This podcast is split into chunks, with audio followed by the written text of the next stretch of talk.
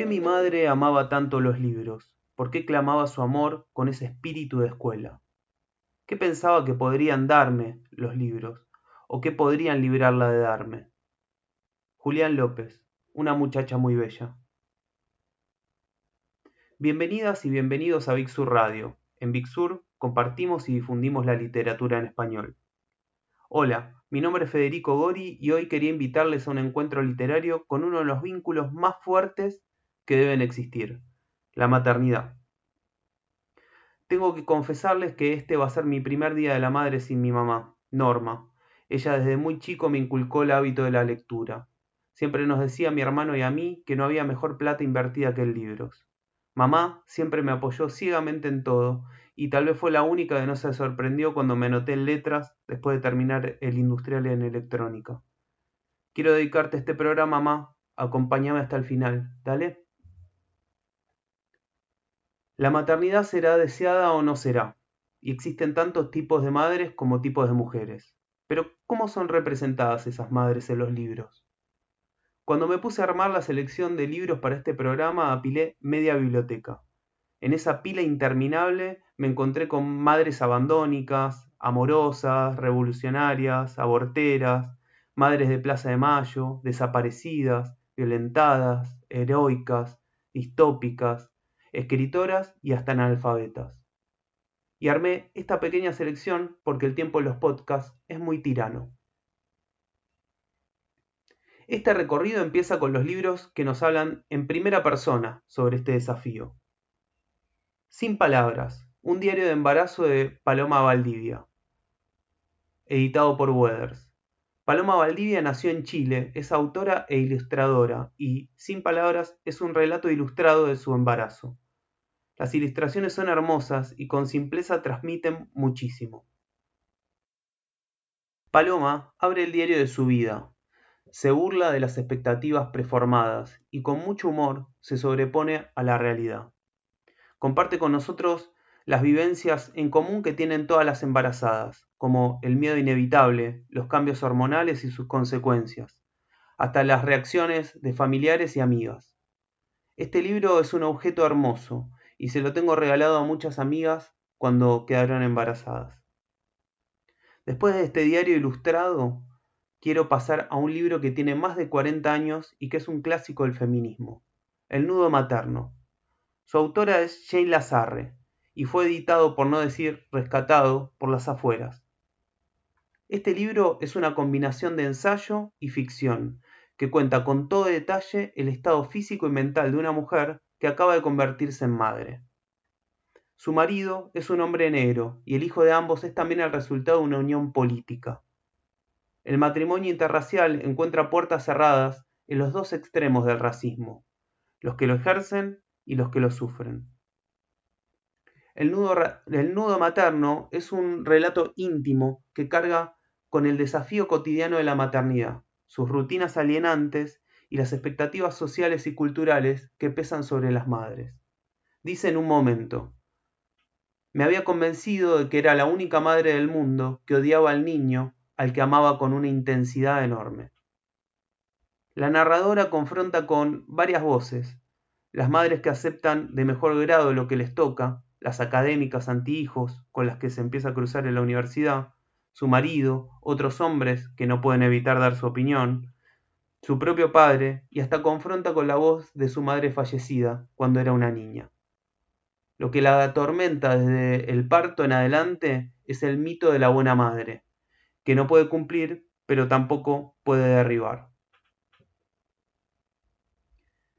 Voy ahora con 8 de Amy Fusselman, editada por Chai. Amy Fusselman es una escritora estadounidense y este libro es la combinación de dos novelas que juntas arman una novela maravillosa. En la primera parte tenemos a una mujer que está encarando un proceso de fertilidad y al mismo tiempo acaba de perder a su padre. Esta primera parte es obsesiva, tierna y poética. La voz de Fusselman es muy poética, delicada y hermosa, pero también divertida y cruda. En la segunda parte aparecen los hijos y aparece la madre robot. Leo esta parte. Tienes que ser un robot, porque cuidas a un niño. Los niños son salvajes, en especial si tienen menos de 5 años. Salvajes, dementes. Solo son lindos porque son pequeños. Si fueran grandes serían aterradores, estarían presos. En realidad ya están presos. Cunas, andadores, cochecitos, sillitas altas. Se los acompaña a todas partes, como a los presos. Y en su cárcel, que es tu cárcel, tú, el robot, le cantas canciones con movimientos de robot. A, B, C, estrellita, arañita, las ruedas del camión. ¿En qué obra estás? ¿Quién escribió estas líneas, estos gestos? ¿Es una tragedia? Podría ser una tragedia. Lo que hace que no lo sea, lo que la vuelve una comedia, o al menos un musical, es tu yo robot. Tienes que tener mucho cuidado con tu yo robot. El modo en que realizas las cientos de miles de acciones repetitivas es sumamente importante. Tienes que convertirte en el robot más fabuloso que puedas. No es fácil. No puedes hacerlo con el cerebro. No hay nada que puedas leer para lograrlo. Lamento decírtelo. Me encanta esta parte. Tengo por esta parte también, por este lado, La luz y la montaña de Soledad Urquía, editado por Tenemos las máquinas. No sé si hago bien, pero yo leo La luz y la montaña como un continuo de Mamá India, que es el primer libro de Soledad. En La luz y la montaña, la autora cuenta la historia de una mujer que se va a vivir con su marido y su hija a las sierras. Ella había comenzado un camino espiritual muy profundo que confronta con la maternidad, la desequilibra y la obliga a buscar una y otra vez su eje. También acá aparece esa voz amable, despojada y calma que nos guía por las páginas. Leer a Soledad Urquía es cambiar la respiración, porque escribe como se medita. Siempre me voy más calmo y dueño de mí mismo después de leer los libros de Soledad. Leo una pequeña entrada que me parece súper divertida. Lunes. ¿Por qué las personas en la India nacen con cuatro brazos? Pregunta Aurora. Estamos Santi, ella y yo sentados en el sillón. Casi nadie tiene cuatro brazos en la India, respondo. Santi levanta la cabeza a su libro y me mira entre divertido y resignado. Entiendo que desaprueba el casi de mi respuesta. Yo considero que es conveniente sembrar grietas en la realidad de mi hija.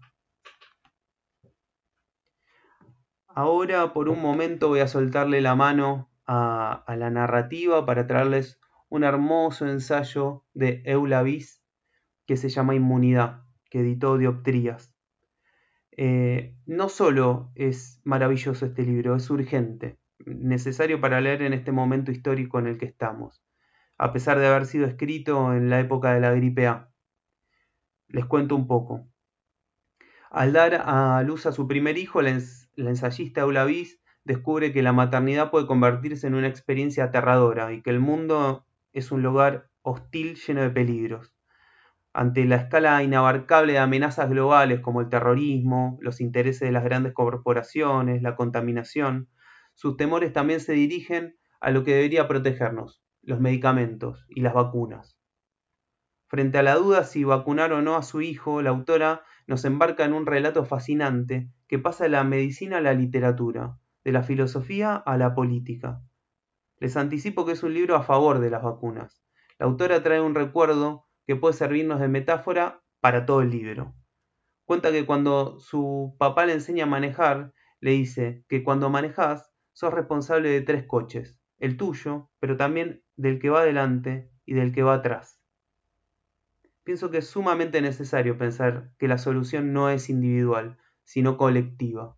Hay que vacunarse por los que están antes de nosotros, por los que van a venir. Última parte de este capítulo, y tengo que confesar que no me voy a ir muy arriba, porque tengo cuatro libros que hablan de cómo son representadas las madres por sus hijos cuando ya no están. Parafraseando a Gonzalo Celorio, podría decir que uno no sabe lo que es una madre hasta que la necesita. Eso les aseguro no significa no haberla amado antes. Arranco con dos escritores chilenos. Tengo por acá el libro de Federico Zurita Etz, Nostalgia de la Madre Muerta, editado por La Pollera.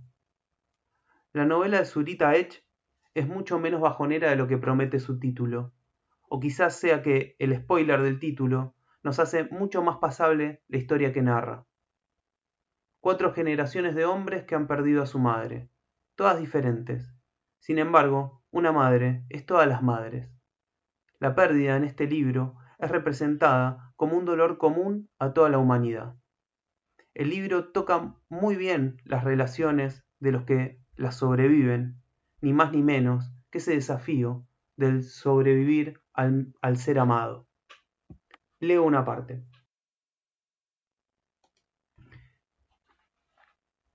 Con la muerte de mi madre, el mundo cambia para mí y mi hermana. Inmediatamente hoy reconozco la certeza de que no soy el rey del mundo. Nadie lo es. Y entiendo como rey al que ha conseguido comprenderlo todo. Ante este primer impulso, aun siendo un adolescente, que será un hombre, solo me queda desvanecerme en este relato y recorrer las líneas de tiempo que me lleve a ser olvidado. Tal vez por eso nunca deseé tener hijos. Espero de hecho que nunca nadie sufra por mi ausencia. Bien. En un mismo carril eh, que el libro de, de Zurita está Ella estuvo entre nosotros, de Belén Fernández Llanos, editado por Overol. Si te mueres primero, yo te prometo, escribiré la historia de nuestro amor. Cantan juntas la narradora y su madre una canción que se llama Nuestro juramento. La novela de, Belén Fernández cuenta la muerte de la madre de la narradora. Desde la primera línea sabemos de su enfermedad y de su muerte, y la historia se construye a saltos entre el presente y el pasado. Es un texto íntimo, despojado de clichés y de una calidad literaria magnífica. Una novela que lo atraviesa todo, los lazos afectivos, la enfermedad, el sistema de salud y su negocio, la muerte, los que quedan vivos, ¿Se puede decir de un libro que habla de algo tan triste que es de las cosas más hermosas que leí en este año? Sí, claro que se puede. Ella estuvo entre nosotros remite a un poema de Jorge Tellier que se llama El árbol de la memoria y está en el libro. Leo. Ella estuvo entre nosotros, lo que el sol atrapado por un niño en un espejo, pero sus manos alejan los malos sueños como las manos de la lluvia, las pesadillas de las aldeas, sus manos que podían dar de comer a la noche convertida en paloma. Para salir un poco de la nostalgia oscura, voy a terminar con dos libros de autores argentinos. Tengo por acá la novela de Mariana Sandes que se llama Una casa llena de gente, editada por Compañía Naviera. Al morir Leila, su hija hereda sus cuadernos. Son los diarios que le empezó a escribir su madre desde que nació y que pretendía regalarle cuando cumpliera 12 años. Pero, llegada a esa edad, los diarios tienen otro enfoque, no apto para una niña. Esta hija reconstruye el rompecabezas familiar leyendo a su madre, que además quería ser escritora. Para Leila, la única casa llena de gente siempre fue la literatura. Y qué bien engancha esto con la frase del principio de Julián López, ¿no? ¿Qué pensaba que podrían darme los libros? ¿O qué podrían librarla de darme? Julián López escribe una de las novelas más hermosas y luminosas que puede haber sobre una relación madre-hijo, aunque narre el hecho oscuro que narra. Es una novela que tengo totalmente subrayada, porque cada imagen que construye López es como, no sé, es algo tan tan bello como el nombre del libro. Una muchacha muy bella es la memoria de un hijo que recuerda a su madre, una madre muy especial. Ellos vivían solos y cada escena de la vida cotidiana es relatada con una sensibilidad y un amor gigantescos. Este libro le encantaba a mi mamá porque a mi vieja le gustaban los libros que hablaban de madres. Me voy leyendo una escena que me gusta mucho. Del verano que vino, quedan manchones sueltos, como si hubiera sido una cinta que alguien tiró desde un extremo para apurar las cosas. Creo que todavía era enero cuando nos fuimos de vacaciones. Mi madre había decidido que teníamos que acampar y que San Antonio de Areco ofrecía todo. Río, historia, literatura, zoológico. Conseguimos una carpa, bolsas de dormir y no sé quién le prestó un Renault 4.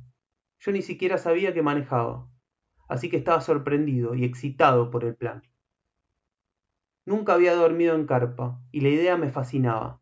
Me parecía de una lógica absoluta, algo que a veces hacía en mi cuarto, sobre todo para la siesta, con un colchón en el piso y una sábana colgada de donde pudiera. Me parecía genial, aunque me resultaba inquietante dormir tan cerca de mi madre. Ahí fuimos.